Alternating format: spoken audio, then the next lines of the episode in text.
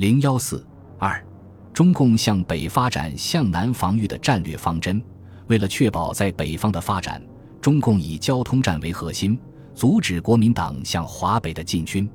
九月二十二日，中共中央军委给各地负责人发出指示，提出对沿津浦、平汉。同蒲路北上的国民党军队用纠缠扭打的战法阻止顽军，根本不能由上述三路北进。对我争取在东北和热察两省的胜利是极端重要的。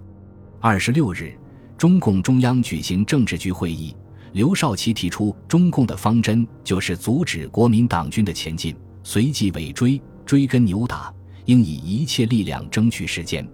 任弼时认为，我们现在的任务是占东北。打富完，东北可说是决定中国革命之命运的，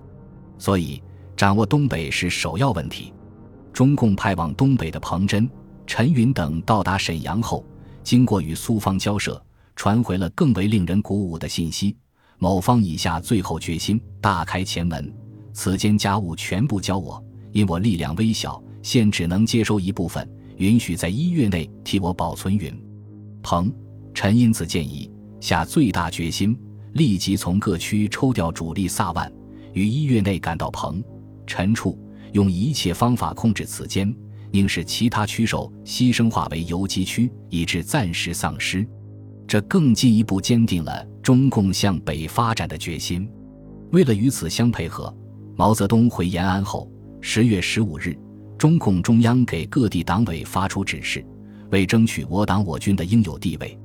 保证解放区人民的既得权利，争取部分受降，争取东北工作的开展，争取全国和平局面的出现。对于京平汉、金浦、同蒲、正太和平绥等路前进之国民党军队，必须坚决加以打击和阻止。这个指示划定了归各地破坏和扼守的铁路路段，要求组织野战军，并以地方部队配合进行阻击作战。以民兵和群众破坏铁路，并由公家定价奖赏。各地必须在干部中、群众中充分解释目前交通作战是决定今后国内形势和人民地位的中心环节，因此必须全力进行，坚决作战。